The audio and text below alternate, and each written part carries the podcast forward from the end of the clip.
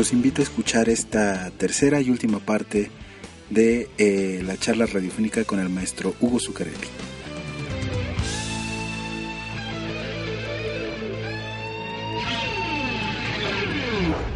De hecho, algo que también, que bueno, obviamente también es una de las partes de toda la trayectoria de, Hugo Zuccarelli es precisamente su trabajo con Pink Floyd, The Final Cut.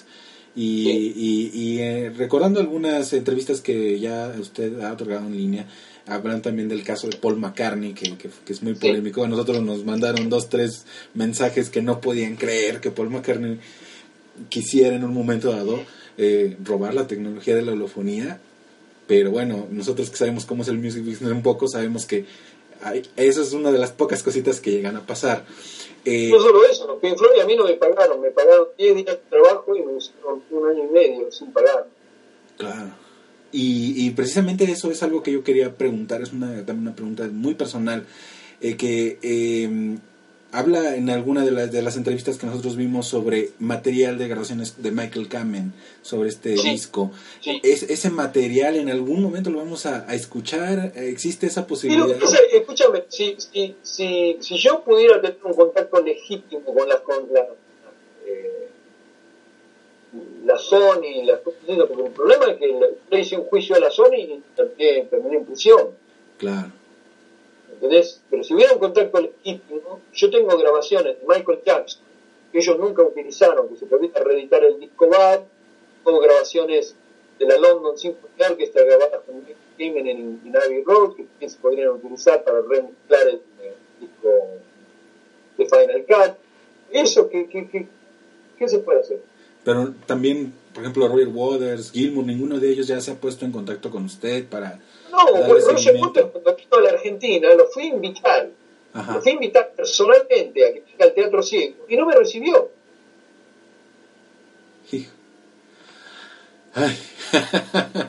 es que, bueno, yo me imagino un, un, un, espectáculo potencial como es el mismo de Wall, que vive una versión totalmente remasterizada, reensamblada, reacondicionada eh, para hacerlo en vivo cómo sería trabajar el sistema de Wall, o bueno, la, música de The Wall en vivo, con parlantes holofónicos. Mira, el, problema es que están siempre metidos los mismos de siempre, que me frenan. Claro. El problema es ese, no, no, no. Pues Yo una, vez, usted, una vez fui a hacer una, demostración al Paramount Studios de la holofonía. Y me dijeron que solamente teníamos el teatro por una hora. Pero una, una hora está bien bueno, tiene que venir que sufre. Claro. Me tuvieron cinco horas, cinco horas, porque querían escuchar cómo se escucha esto, cómo se escucha esto. Me tuvieron que sacar la, eh, el guardia de seguridad porque cerraban el blog. Uf. Y cuando estábamos caminando, estaba tan excitado esta gente, y cuando estábamos caminando para el, eh, eh, ¿cómo se llama? Para el, el parking, para el auto, el tipo me dice, mira, eh, le hicimos escuchar al presidente acá que se, me dice que no, de, vos no van a comprar nada. Solo se lo tenés que vender a alguien para que ahí sí. La humanidad le pertenece a gente que pertenece a un club privado y yo no soy socio. Claro. No me dejan entrar, no me dejan entrar. Yo estoy, eh, yo llego, y no, no, no, mire, acá no, Scarelli no, no cuenta. Ese es el problema. El problema es que hay una, una cosa que no está en todos lados. todos lados. Vos tenés un invento que la humanidad podría utilizar, pero que tenés que asociar con gente que vos no, vos no le... No, le llena Claro, claro, claro. Es lo que te digo, es, es, es terrible, pero es así. Pues fíjate, desde el punto de vista del, ciudadano, ¿en manos de quién estamos? ¿Quiénes son los políticos? Acá en la Argentina, el que no tiene un prontuario policial está en el Congreso. Son todos chorros, todos ladrones. ladrones, narcotraficantes, pasadores de armas, o sea, tienen prontuarios policiales desde que son chiquitos, no solo ellos, los padres. Y están ahí, Claro. Sí, sí, sí. son muy, son muy, muy duros con el crimen. O sea, no agarran un pibito en la, en la calle robando un celular y le cortan las manos. Sí, sí, Y efectivamente. a la gente del gobierno le dejan robar millones de dólares. El, el expresidente argentino, Néstor Kirchner, es sabido que se robó los fondos de su provincia, Santa Cruz, y eran cientos de millones de dólares. Se los robó y nadie, nadie hizo nada. Y con eso pagó su campaña política. Los fondos de Santa Cruz, tú, tú pones en Google fondos de Santa Cruz, Néstor Kirchner, todo el mundo te dice que se robó la plata. Sí. ¿Y qué pasó? Obedece a otros intereses mucho más. El problema, el problema es el interés del pueblo, en todo el mundo. Vos fíjate lo que pasa en Grecia, vos fíjate lo que pasa en todos lados. Sí, De repente el presidente le hace un plebiscito para ver si firman, si no firman. La gente dice que no y él hace que sí. claro. Sí, aquí en México estamos ahorita en una etapa de crisis política total. Todo el mundo, escuchame. ¿vos viste lo que pasó a Gaddafi? Sí, sí, sí. Gaddafi, tres semanas antes de que lo mataran, le iban a dar un premio humanitario la ONU porque era el país del mundo con mejor vida. O sea, el tipo repartía el petróleo. Vos eras ciudadano de Libia y te llegaba un cheque del gobierno porque habían vendido petróleo. Todo el mundo tenía una cuenta de banco que crecía todos los años Claro. la vivienda, el, eh, la educación, todo era gratis, subvencionado por el hecho de que repartían la riqueza del país. Y lo mataron como una rata. ¿Sabes qué lo que mataron como una rata? Porque no quería dejar de usar el dólar. Exacto. No quería, no quería aceptar dólares que son fotocopias, que no sirven para nada, y él Ajá. quería utilizar el, el denar, que es una moneda de oro. Claro. ¿Y qué, qué les está pasando ahora a los chinos? Que les están, le están bombardeando China porque quieren dejar de usar el dólar. Exacto. Exactamente, maestro. O sea, cuando Estamos hablando de crisis, estamos hablando de crisis, no es que no se sabe, está por todos lados. Sí, es un mundo difícil. La tercera guerra mundial ya empezó y la gente no sabe. La tercera guerra mundial ya empezó hace rato. Somos todos víctimas de, de un enemigo que es invisible, está por todos lados y nadie lo puede ver. Es como Dios, están por todos lados y no nadie lo puede ver. Por supuesto. Bueno, el asunto es que cuando a mí me preguntan de la eurofonía, porque esto yo me río, digo, pero esto no es nada, esto lo que me hicieron a mí no es nada, lo que tú estás haciendo a vos, peor. Porque lo peor del asunto, lo peor del asunto es que vivir en un mundo que uno no sabe de dónde vienen los, los, los- los golpes. Hay gente que, que no sabe, no sabe qué pasa. Sí, Está tan desenchufada con la realidad que no sabe qué pasa.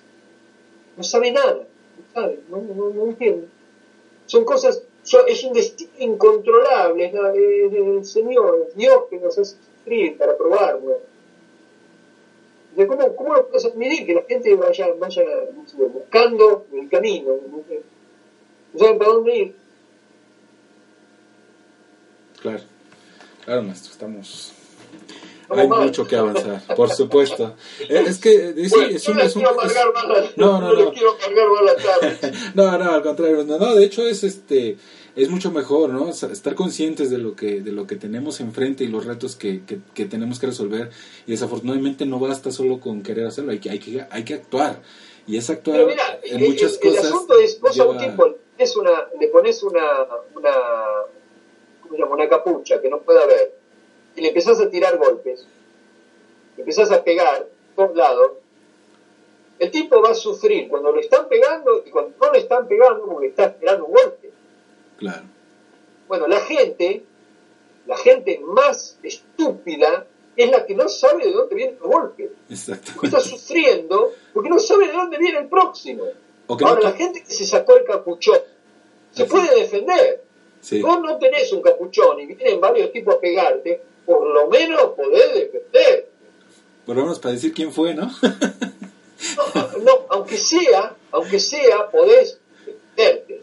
Así Ahora, es. si vos tenés un capuchón, que no estés maniatado, no sabés dónde parar los golpes, no sabés de dónde vienen. Exacto. El ciudadano normal de la humanidad tiene un capuchón en la cabeza y no sabe de dónde vienen los golpes.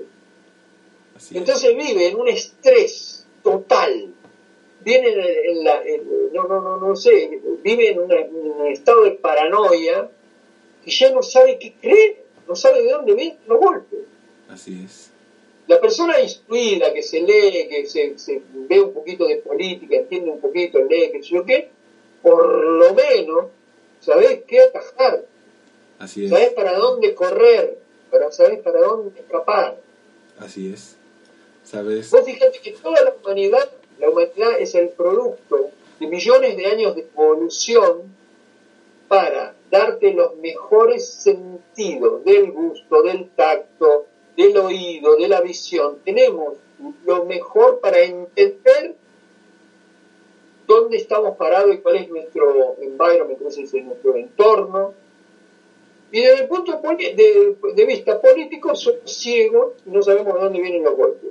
Vos imaginate a qué destino llegó la raza humana que de ser el animal más evolucionado del sistema solar llegó a ser una pobre bestia que están pegando palazos y no sabe cómo defenderse. Bueno, hablando de la, viste que se puso de moda eh, lo de los toros que los ponen en, el coso y los matan. Ajá. Bueno, así lo están haciendo nosotros. Claro. Creo que hay que preocuparse primero de nosotros, ¿no? Pero, eh, en muchos pero aspectos. Lo, primero que tenés que hacer, primero que tenés que hacer es identificar quién te está pegando. Después tratar de defenderte. Pero si vos no sabés quién te está pegando, vas a seguir tocando la puerta equivocada. Por supuesto. Si vos tocas la puerta y sale un tipo y te pega un golpe, esa puerta ya no le va a salir a... Es, es normal. Si vos no sabés cuál, cuál de las puertas es la que te, la equivocada y la no, entonces la gente se tiene que empezar a preocupar un poquito más de qué, qué es lo que pasa.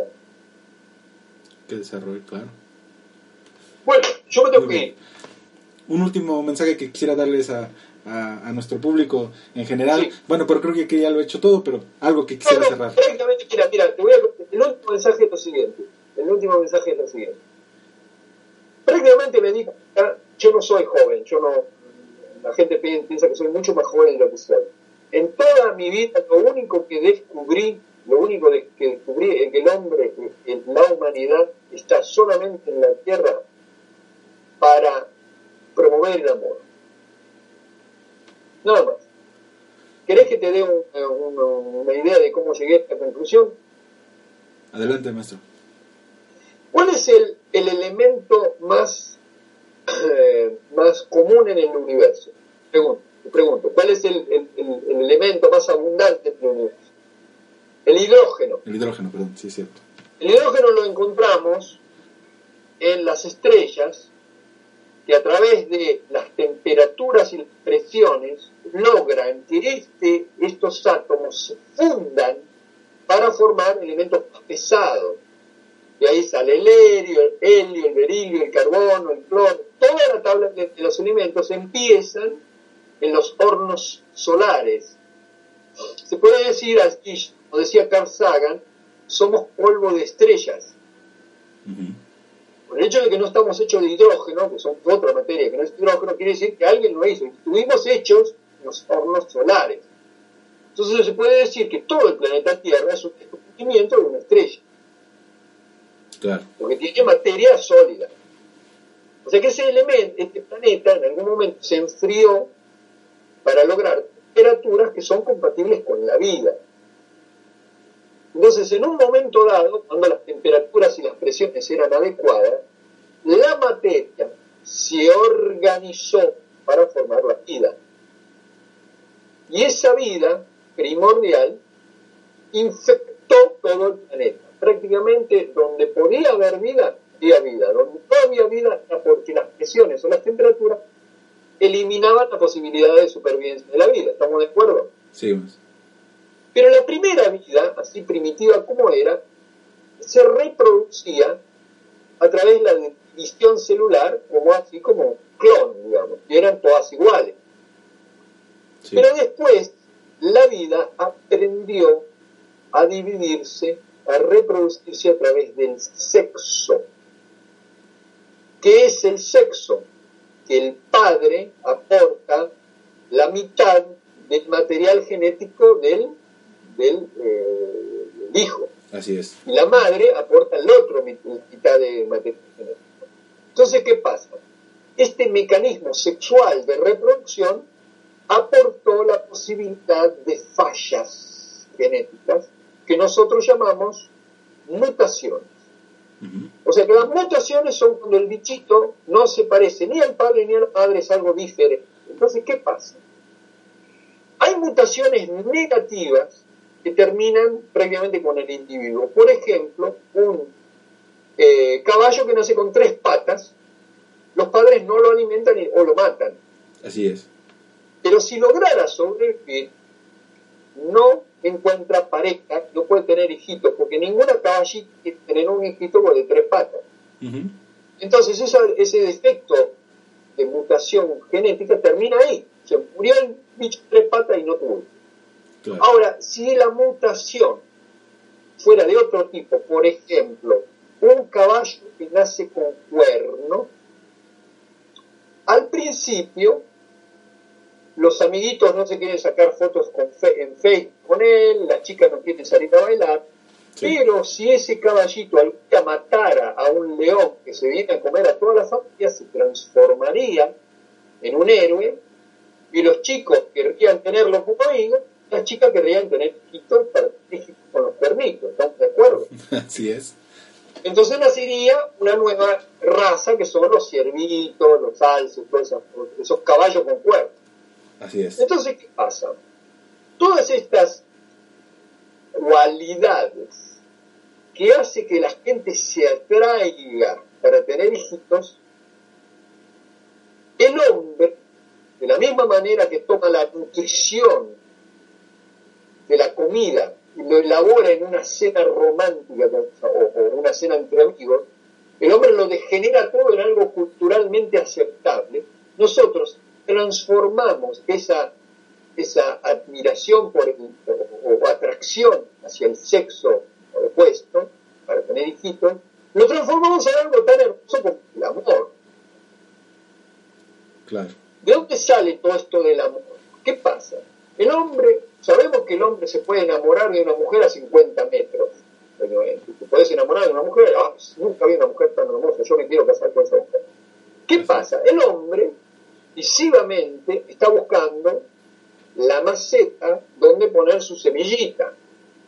Eso es lógico, o sea, él está buscando que la mujer tenga caderas anchas para que el hijito no se muera en el parto, senos voluptuosos para darle de comer al, bebito en la lactación, la piel tersa, el cabello, todo para la salud, la cintura pequeña para la fertilidad. Todos esos atributos físicos forman parte de esto que el hombre encuentra atractivo, amoroso. ¿Qué busca la mujer? La mujer, ella lleva en su cuerpo los frutos de su pasión, lleva las semillas. Ella es la maceta, ella es la, la que va a dar, va a cultivar, va, a, a, dar fruto al nuevo retoño que es el hijo. Entonces, ¿qué pasa? Ella no, no está tan atraída a los músculos de su valiente caballero, Sí, podría ser para, para poder traer vida, para defenderla de los animales. Pero ella está más interesada en la espiritualidad, las cualidades de empatía, de buen humor, de inteligencia, que sea un proveedor, que no la deje sola cuando está embarazada y se vaya con otra. O sea, de alguna manera, ella está interesada en las cualidades morales, éticas del padre de su hijo. ¿Por qué? Porque ella va a estar en un periodo donde necesita ayuda. Entonces, ¿qué pasa? Ahí mezclamos una parte de atractivo físico con un atractivo espiritual, ya más romántico, ya eh, eh, pasa a ser una cosa un poquito más, eh, ¿cómo te puedo decir?, más elaborada, al punto de que el romance, el amor, se transforma en algo hermoso hermoso. Y fíjate que tiene raíces puramente eh, de reproductiva, de reproducción. Entonces, ¿qué pasa? El hombre ya vive mucho más de la, su periodo de reproductivo. O sea, antes la gente moría a los 35, 40 años. Nosotros hoy llegamos a 80, 90 años. Entonces hay casi una vida entera, un doble de la vida, donde ya la gentalidad la reproductividad no es el factor más importante en Sí. Pero quedan todos estos arraigos de amor, de empatía, de querer compartir cosas con la gente, es lo que llamamos el amor. Que el individuo empieza a depositar su carga afectiva en otras cosas. Ya no estamos hablando pene, útero, esperma, óvulo. Estamos hablando de individuo e individuo, o por ejemplo, el hombre empieza a amar otras cosas, empieza a amar las mascotas, los gatitos, los gatitos, amas tu casa, tu terruño, tu país, tu planeta, amas el árbol, plantaste cuando eras chiquito. O sea, tu amor se, se desprende de la raíz sexual para empezar a ser un amor etéreo que se esparce por todo el planeta. Así es. ¿Qué pasa? El amor esa fuerza innegable que mueve el universo, empieza a desbordar y el hombre se transforma en artista. ¿Qué quiere decir el artista?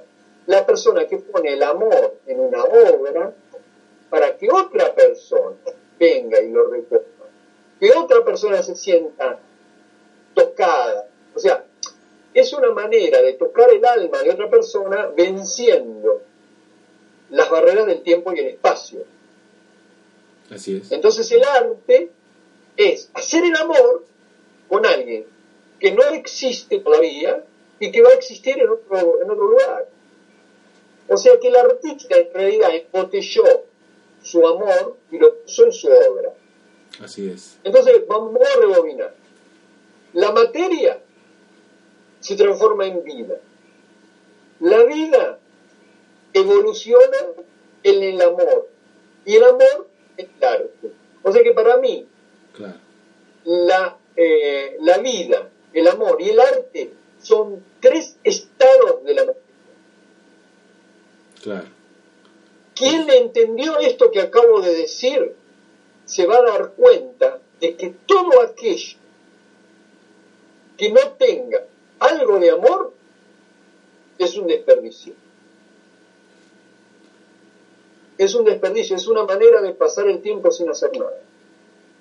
Si vos no aplicás tu vida a, ¿cómo se dice? Eh, fulfill, ¿cómo se dice? En inglés fulfill. Eh, la persona tiene que de alguna manera respetar su destino. El destino de la humanidad es estar a la vanguardia de la promoción del amor. Consumar. Consumar. O sea, vos tenés que consumar el destino, el destino. Vos tenés un cuerpo que es el producto de millones de años de evolución, de errores, de fallas, de volver a probar. Vos sos el estandarte, sos lo más glorioso que tiene el universo. Y para lo único que naciste fue para dar amor. Nada más es lo único que le interesa al universo. Exacto. Empezó con la reproducción, pero evidentemente ya la reproducción no es tan importante porque hay gente que decide no tener hijos y sin embargo tiene una vida afectiva muy interesante y artista y O sea, no confundamos amor con, con, reproductivo. El amor puede ser el amor de una maestra hacia su alumno, el amor de un un artista hacia, su público. Cualquier cosa es amor. Pero no lo confundamos. La guerra no es amor. El comercio no es amor. El capitalismo no es amor. Cuando vos te das cuenta de esto que acabo de decir, tenés que sacarte todo aquello, todo eso que está dentro de tu mochila que vas cargando día a día. Vas a ver que si vos sacás todo aquello que no es amor, te quedas libre que puedes volar. No hay nada que te ataque al suelo. Así es. Así es. ¿Entendés lo que te digo? Totalmente. totalmente ese es el mensaje que les quiero dejar a todos los que escuchan. Den amor, den amor. Amense primero ustedes, ojo, No se puede dar amor si no es adentro, ojo, eh. Mucho ojo. Lo primero, el primero que tenés que amar es a vos mismo. Si vos no te amás a vos, vos estás esperando que no te dé algo que a vos te falta, que tape un vacío interno y eso generalmente crea conflicto. Mucha gente entra en una relación pensando, ay, la adoro, ella para mí es todo, yo no soy nada sin ella. No, eso no es amor, porque eso se acaba, eso en tres meses ya, ay, no la quiero más, no la aguanto, no la puedo ver. Bueno, eso no es amor. El amor perdura, el amor eh, eh, es, después de la relación, quedar como amigos. Sí, no salimos más, yo qué, pero yo la veo, la saludo, necesita sangre, voy a sangre, necesita un riñón, voy y le doy un riñón. ¿Entendés lo que te digo? Sí, sí, maestro. El verdadero amor es incondicional, por eso el artista da más amor que el amante. El artista pone la obra, se va a la mierda, el tipo se va, no quiere saber si a vos te gustó o no. Así es. Te mira de lejos y, capaz que le gusta que a vos te guste. Él siente un feedback, ¿entendés? El tipo que cuenta un, un chiste, le gusta que la gente se ría. Sí. Bueno, ese es el amor. Exacto. Pero primero antes de salir a la calle a dar amor, te tenés que mirar al espejo y tratar de amarte vos y decir, estoy lindo, estoy lindo. Uy, no, me estoy despeinado, me voy a peinar. O sea, vos te haces lindo y después vas a conquistar el mundo.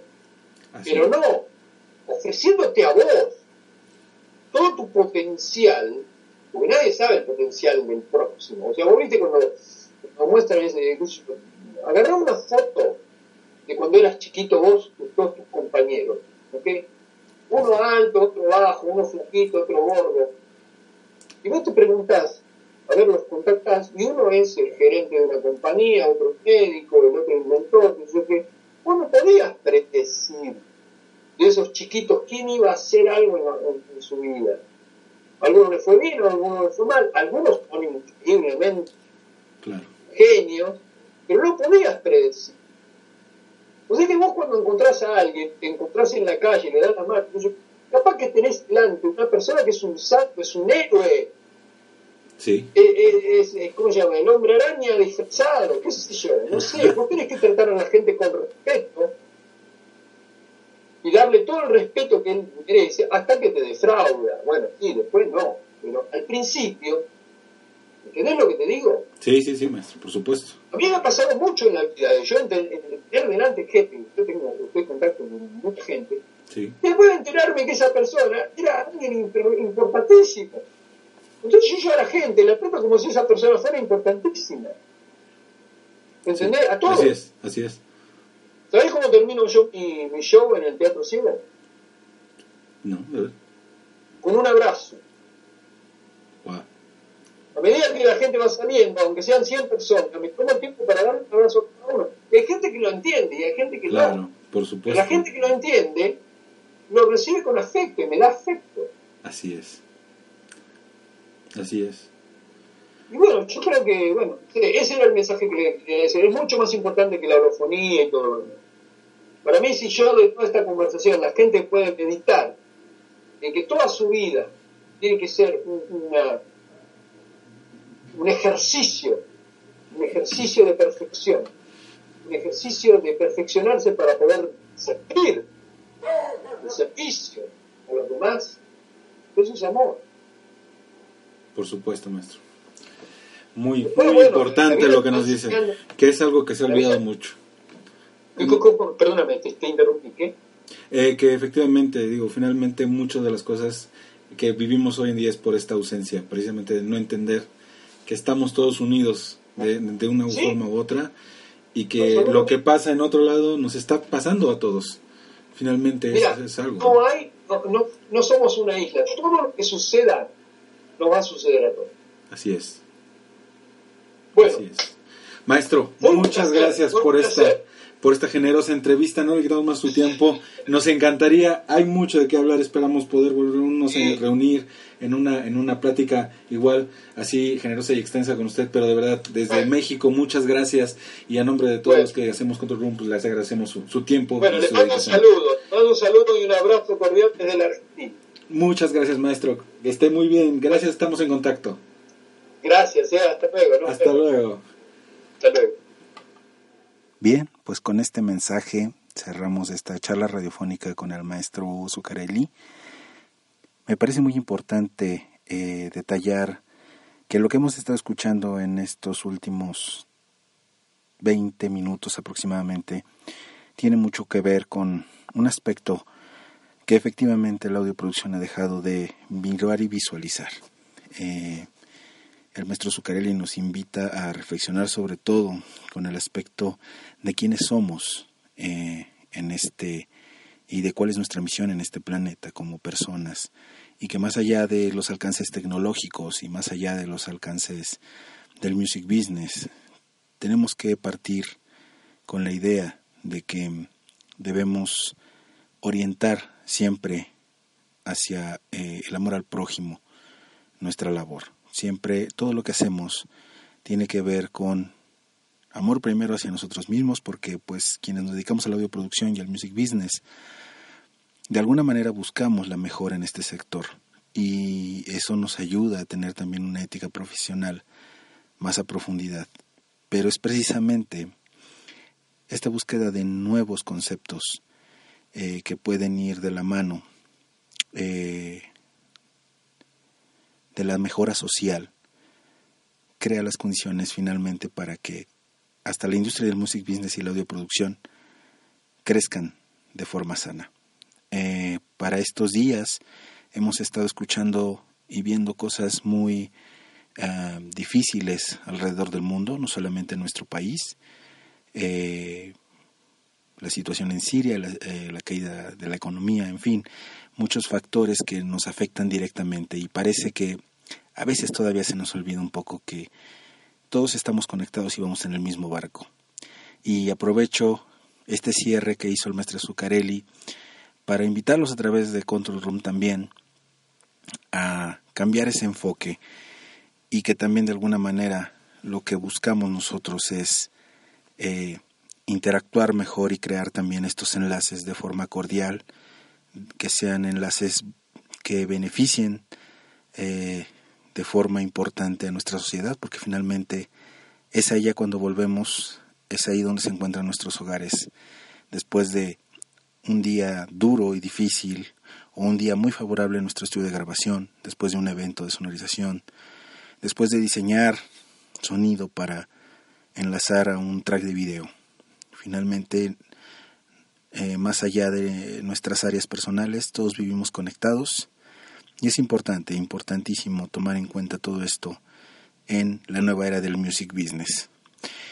A modo de cierre también quiero agradecerles y recordarles que el próximo viernes 18 vamos a tener un pequeño video que vamos a subir a nuestro canal de YouTube, donde vamos a hacer eh, de su conocimiento los tres esperados proyectos que hemos ido desarrollando durante estos dos años y que a partir de esta fecha eh, tan importante para nosotros marcan el rumbo de lo que será Libitum para el próximo año y un plan activo de tres años. Así que nos gustaría mucho que supieran de ello, estuvieran pendientes de ello porque ustedes pueden ser partícipes de ello también y porque seguramente entre todos encontraremos una forma de trabajar en común por el bien de la industria, de la audioproducción, del music business y sobre todo esperando aportar un granito de arena importantísimo en los tiempos de cambio de esta industria. Les agradezco nuevamente nos hayan acompañado para este programa especial y yo eh, los veo el próximo miércoles con un programa más. A partir de hoy buscamos nuestro tercer aniversario de Control. Hasta la próxima. Thank you.